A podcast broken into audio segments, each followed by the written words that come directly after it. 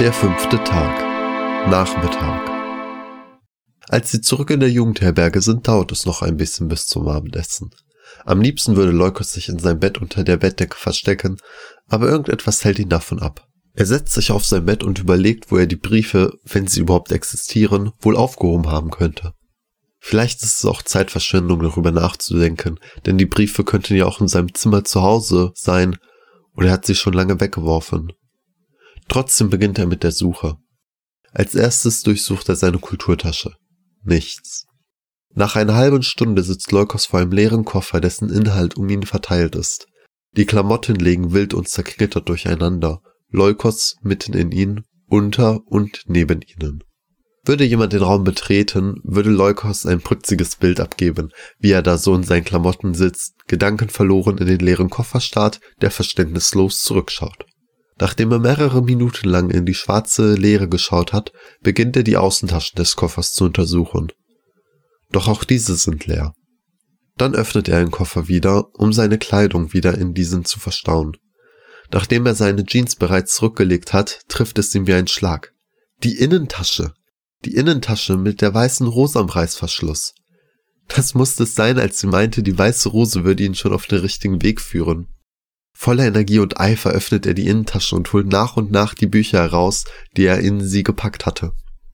Nun steht neben ihm ein hoher Stapel an verschiedenen Büchern.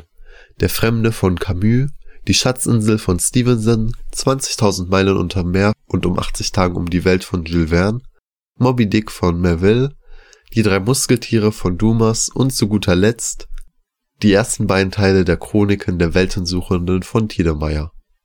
Seine Mutter machte sich oft lustig über seine Vorliebe für alte Abenteuerromane. Aber er mochte sie. Jedes Mal, wenn er eines dieser Bücher in den Händen hielt, hatte er das Gefühl, in eine andere Welt reisen zu können. Die Innentasche war nun komplett leer. Vorsichtig fährt er mit seiner Hand durch diese. Seine Finger berühren etwas. Er holt es vorsichtig heraus.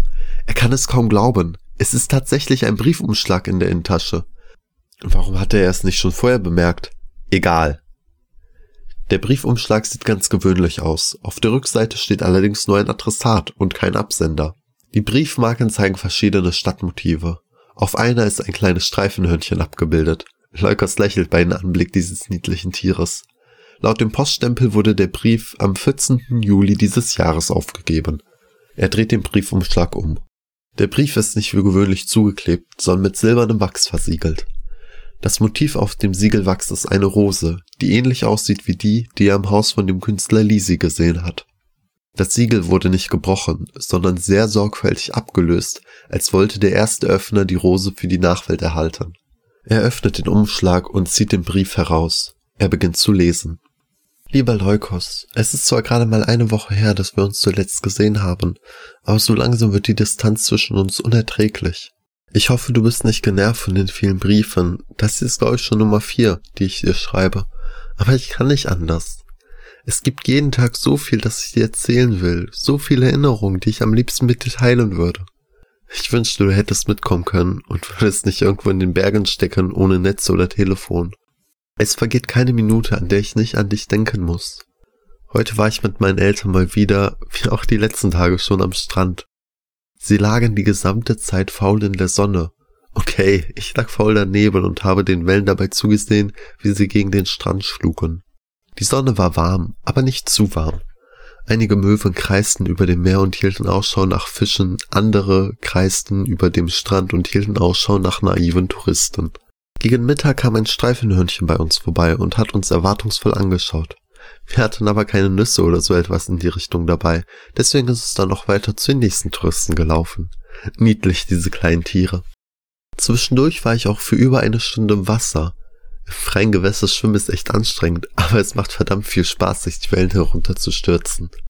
Nachdem wir am Mittag unsere Sandwiches aufgegessen hatten, war es mir genug mit rumliegen und schwimmen. Ich sagte meinen Eltern, ich würde mir die Stadt anschauen, besonders die Altstadt war beeindruckend.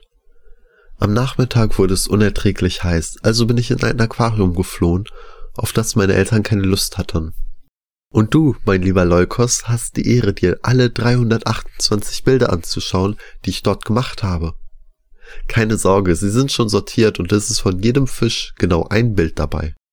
Am Abend bin ich dann wieder zu meinen Eltern gestoßen und nachdem wir uns in der Ferienwohnung geduscht haben, sind wir in einem kleinen Restaurant mit Mehrblick gegangen und haben dort gegessen.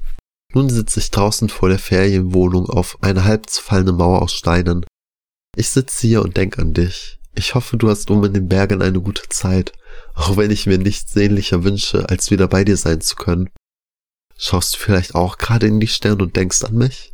Weißt du, Leukos, bevor wir uns vor fast vier Monaten kennengelernt haben, hatte ich immer das Gefühl, ich war nicht komplett.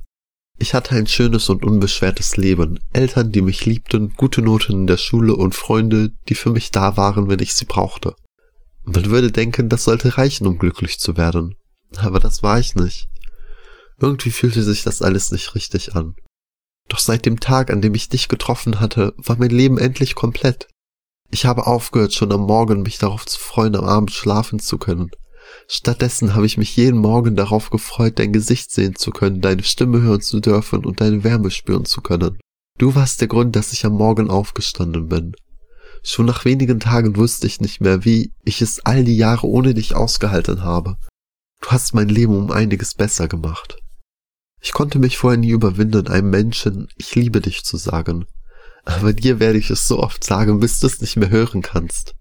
Wenn ich in den klaren Himmel sehe, der mit tausenden von Sternen bedeckt ist und man sogar den Arm unserer Galaxie sehen kann, so ist dieser Anblick längst nicht so erfüllend wie ein Blick in deine grünen Augen.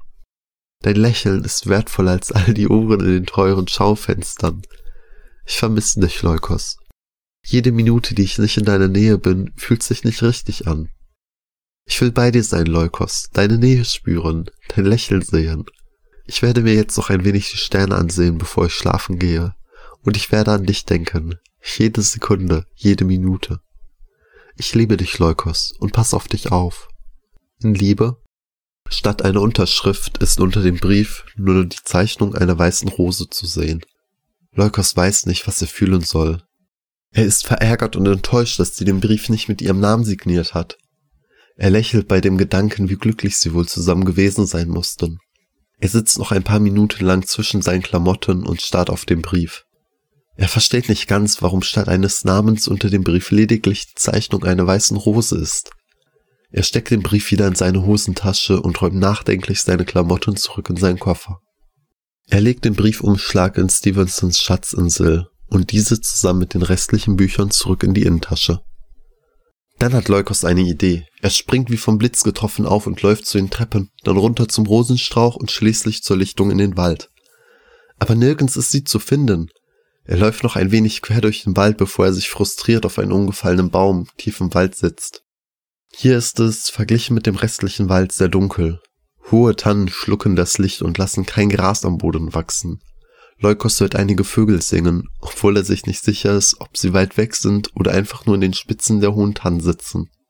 Leukos hört ein Knacken hinter sich und dreht sich blitzschnell um. Warum suchst du mich denn? Ich war doch die ganze Zeit da, sagt das Mädchen mit der weißen Rose im Haar, das nun vor ihm steht. Leukos zuckt zusammen. Seit wann bist du denn so schreckhaft? fragt sie. Leukos lächelt unsicher. Er sagt, Deinen Brief, ich habe ihn gefunden. Und? Fragt sie. Hat er deine Fragen beantwortet? Nein, antwortet Leukos. Ich frage mich, warum ich mich nicht mehr an all dies erinnern kann. Sie schweigen kurz und sie setzt sich neben Leukos. Dann sagt sie, du hast mir auch einen Brief geschrieben, aus den Bergen. Wirklich? fragt Leukos verwundert.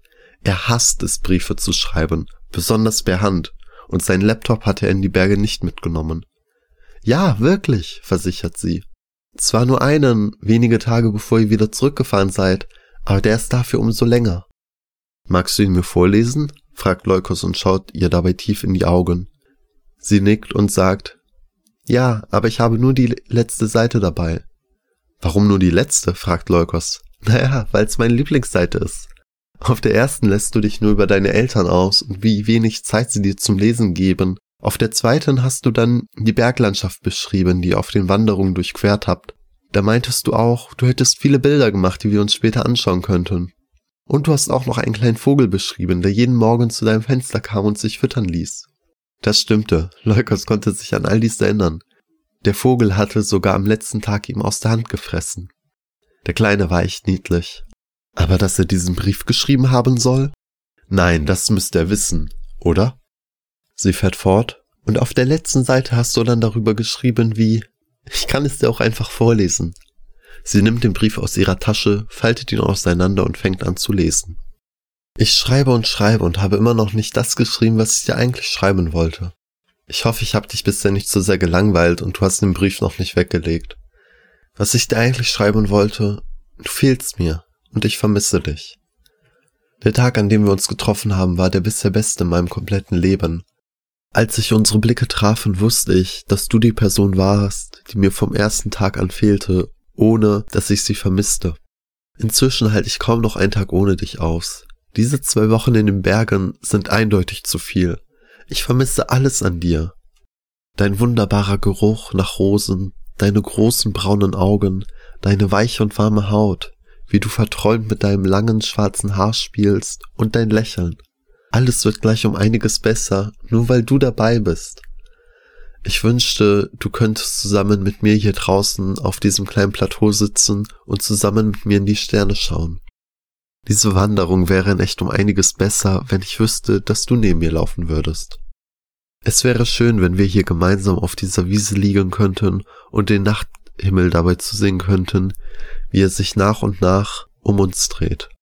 Ich würde hier so gerne liegen und zusammen mit dir beobachten, wie der Mond und die Sterne über uns hinwegziehen. Einfach deine Hand halten und glücklich sein. Dann wäre meine Welt perfekt. Sterne und du, das ist alles, was ich brauche. Das Mädchen mit der weißen Rose im Haar schaut kurz zu Leukos auf, lächelt ihn an, dann dreht sie den Brief um und liest weiter. Wenn ich diese Tage mit meinen Eltern durch die Berge ziehe, frage ich mich, welche Straßen du wohl gerade entlangläufst, welche Landschaften du zu Gesicht bekommst. Manchmal bleibe ich stehen und schaue in den blauen Himmel und denke an dich. Weißt du, die Sterne, der blaue Himmel, über diesen sind wir immer und überall verbunden. Ich und du, wir beide schauen bei Nacht in denselben Sternenhimmel. Am Tag trägt für uns der Himmel beide dasselbe Blau. Sonne und Mond ziehen in der gleichen Weise über uns hinweg und wir können die gleichen Krater auf dem Mond sehen und am Tag erleuchtet die Sonne uns gleichermaßen den Weg, den wir gehen. Auf diese Weise sind wir immer verbunden. Vielleicht schaust du auch gerade in die Sterne und du sehnst dich ebenso nach mir, wie ich mich nach dir sehne. Aber selbst wenn nicht, so wird heute Nacht doch derselbe Mond über mich wie dich wachen. Ich freue mich schon darauf, dich wieder in die Arme schließen zu können. Ich vermisse dich sehr. Auch wenn dieser Brief schon sehr lang ist, werde ich dir trotzdem noch einiges zu erzählen haben. Ich freue mich auch schon darauf, deine Geschichten und Erlebnisse zu hören. Auch wenn ich schon ein bisschen Angst vor den ganzen Bildern habe. Als du das letzte Mal mit deinen Eltern im Zoo warst, musste ich mir über 100 Fotos ansehen, von denen locker die Hälfte einfach nur eine kleine, zugegebenermaßen sehr süße Erdmännchenfamilie war. Ich fände es echt schön, wenn du viel zu erzählen hast. Aber bitte komm nicht auf die Idee, bei einer Krabbe jedes Körperteil einzeln zu fotografieren. Ich werde jetzt noch ein wenig auf der Wiese liegen, in die Sterne schauen und an dich denken solange bis meinen Eltern einfällt, dass ich noch draußen und nicht im Bett bin. Man kann von hier aus sogar den Arm der Milchstraße sehen. Ist das nicht beeindruckend? Ich liebe dich und pass auf dich auf. Leukos. Sie lächelt ihn verliebt an, er lächelt zurück. Nach einer ganzen Weile traut sie sich zu fragen, das, was du in dem Brief geschrieben hast, deine Gefühle, empfindest du immer noch so mir gegenüber? Ohne zu überlegen nimmt Leukos sie fest in den Arm und drückt sie. Er flüstert ihr ins Ohr. Ja, vielleicht liebe ich dich sogar noch mehr als früher. Sie küsst ihn auf die Wange. Ohne die Umarmung zu lösen, fragt Leukos, den Brief, den du mir geschrieben hattest, er ist nicht unterschrieben, du hast nur eine Rose darunter gezeichnet. Ich verstehe das nicht so ganz. Sie lächelt und sagt, ja, ich weiß, mein Name, er bedeutet übersetzt so viel wie schöne Blume. Leukos lächelt zurück und löst die Umarmung ein wenig, um ihr in die Augen zu schauen. Das passt. Nachdem sie mehrere Minuten lang glücklich in den Armen des anderen dagesessen haben, fragt Leukos, kannst du mir alles erzählen? Einfach alles, was passiert ist, seitdem wir uns das erste Mal begegnet sind. Sie lächelt nur und antwortet, Reicht es nicht, dass ich dich liebe und dir verspreche, dass es auch für die Ewigkeit so bleiben wird? Sie küsst ihn lange und fest auf den Mund. Als sie ihre Hand greifen möchte, bemerkt er, dass sie schon wieder verschwunden ist. Leukos sitzt weiterhin auf dem Baumstamm. Er versteht nicht so ganz, was passiert ist. Er weiß, dass er sie liebt, aber das ist die einzige Gewissheit, die er hat. Sein Handy klingelt. Er geht ran und prompt ertönt es aus dem Lautsprecher. Man sollte dir wirklich mal so langsam einen GPS-Sender implantieren. Wo zum Teufel steckst du denn? Es ist der Junge mit Glatze. Leukos antwortet, ich bin im Wald? Was machst du denn im Wald? Und überhaupt, ich wollte doch eigentlich noch eine Revanche wegen der Runde im Bus. Oh, antwortet Leukos, das wusste ich nicht. Tut mir, ach, halb so wild, halb so wild, unterbricht der Junge mit Glatze. Sieh zu, dass du gleich wieder hier bist. In fünf Minuten gibt's Essen. Dann legt der Junge mit Glatze auf. Leukos sitzt noch ein paar Minuten verloren auf dem Baumstamm herum, ohne wirklich zu wissen, was er tun soll. Dann steht er auf und geht erst langsam, dann immer schneller in die Richtung des Schullandheims. Als er im Essenssaal ankommt, sitzen die Jungen aus seinem Zimmer schon fröhlich an ihrem Stammtisch. Leukos setzt sich dazu und versucht an dem Gespräch teilzunehmen. Aber er ist mit seinen Gedanken zu weit entfernt, um wirklich mitzubekommen, worum es in dem Gespräch geht. Leukos fühlt sich, als sei er hier falsch, als würde er hier nicht hingehören. Nicht, dass er denkt, er würde nicht an diesen Tisch gehören. Nein, es ist vielmehr das Gefühl, er hätte nicht das Recht zu leben oder überhaupt noch zu existieren. Er weiß nicht, woher dieses Gefühl kommt. Aber er hat das Gefühl, dass irgendetwas an seiner Existenz nicht stimmt. Er fühlt sich schuldig. Aus irgendeinem Grund fühlt er sich schuldig. Und diese Schuld sorgt dafür, dass er denkt, er hätte nicht das Recht zu leben. Er hat das Gefühl, dass er irgendetwas sehr Schlimmes getan haben muss. Jemand rüttelt ihn. Hey, Leukos, jemand zu Hause? Leukos erschrickt. Kein Grund, dich so zu erschrecken, sagt der Junge mit gelben Augen beruhigend. Ich wollte nur fragen, warum du nix isst. Ach, stimmt ja. Leukos hatte trotz des leckeren Geruches nach Apfelpfannkuchen glatt vergessen, dass er vielleicht etwas essen sollte. Er findet es niedlich, wie die anderen sich um ihn sorgen, während er sich stetig selbst zerstört. Womit hatte er so viel Liebe verdient? Leukos nimmt sich einen Pfannkuchen, macht viel Apfelmus drauf und fängt an, ihn lustlos zu essen. Eigentlich hatte er Pfannkuchen immer sehr gerne gegessen, nur heute hat er einfach keinen Appetit. Er kämpft den Pfannkuchen in seinem Bauch und starrt danach ins Leere.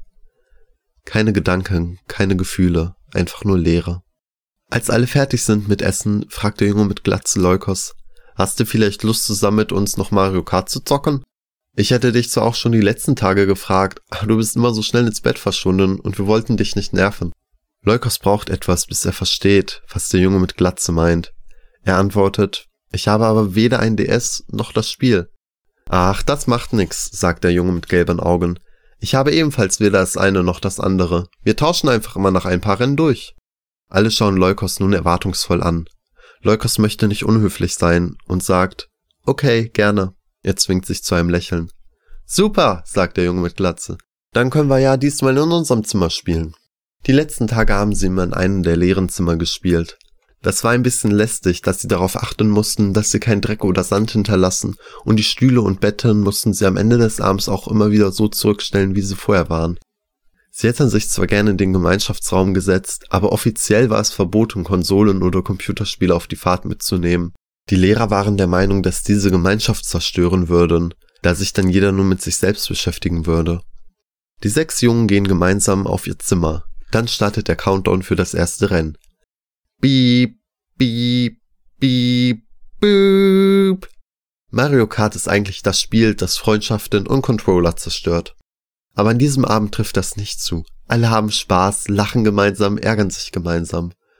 Würde die Lehrerin zur Tür kommen, würde sie lächeln. Alle sechs sitzen gemeinsam fröhlich in ihren Betten, auf Stühlen und Tischen. Alle haben Spaß und wenn man sie so anschaut, bekommt man den Eindruck, sie wären schon seit Ewigkeiten befreundet. Leukos hat an diesem Abend das erste Mal wieder das Gefühl, er würde dazugehören. Und da ist noch ein Gefühl, das er lange nicht mehr hatte. Glaubt sich zu erinnern, dass sich so Spaß und Freude anfühlt. Leukos sagt etwas lauter zum Jungen mit Pferdeschwanz. Ist das dein Ernst, Lou? Der sechste rote Panzer? Bist du etwa zu schlecht, um ehrlich zu gewinnen? Immerhin bin ich nicht dauerhaft letzter, versucht Lou von sich abzulenken. Was soll das denn heißen? antwortet Sven, der Junge mit Glatze. Wenn ich so viele rote Panzer bekäme, dann wäre ich locker Erster. Achtung, ruft Elanus, der Junge mit gelben Augen. Böser blauer Panzer im Anflug. Wie aus Reflex duckt sich Leukos noch bevor der blaue Panzer ihn auf Platz drei zurückwirft. Ups, sagt Sven, der Junge mit Glatze lachend. Das hab wohl ich zu verantworten. So spielen sie noch Stunde um Stunde weiter, bis sie um zwei Uhr beschließen, schlafen zu gehen. Leukos hat heute Abend das Gefühl, neue Freunde gefunden zu haben.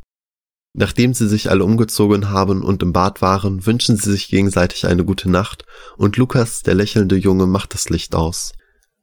Schnell schlafen sie ein und es wird still im Zimmer. Leukos träumt davon, dass er in einem Bett liegt. Er kann sich nicht bewegen und nichts sagen. Alles wirkt so verschwommen. Die Decke besteht aus quadratischen weißen Gipsplatten. Die Lampen sind alte, schon leicht gelbliche Neonleuchten, die Leukos trotzdem viel zu hell sind. Aus der Ferne hört er ein regelmäßiges Piepen. Sind das seine Vitalfunktionen, die überwacht werden? Er registriert neben ihm einen Ständer, an dem verschiedene farbige Säcke aufgehängt sind. Schläuche führen von diesen Beuteln nach unten. Hängt er etwa an diesen Schläuchen? Klick. Er zuckt zusammen. Was war das? Er hört Stimmen näher kommen. Er ist erleichtert. Es war nur eine Tür. Er hört seine Mutter schluchzen. Er will aufstehen und sie trösten, aber er kann sich nicht bewegen. Er will etwas Beruhigendes sagen, aber es kommt kein Ton über seine Lippen. Aus weiter Ferne bekommt er einzelne Wortfetzen mit. Ein Mann im weißen Kittel neben ihnen sagt Wachkoma und Explosion. Er hört auch die Worte Wunder überlebt und die Frage bleibende Schäden? Er will sich bemerkbar machen. Er will seiner Mutter sagen, dass alles gut werden wird. Er will aufstehen, aber er kann sich nicht bewegen. Er wird panisch. Er möchte schreien, aber kein Laut kommt über seine Lippen. Leukos wacht auf.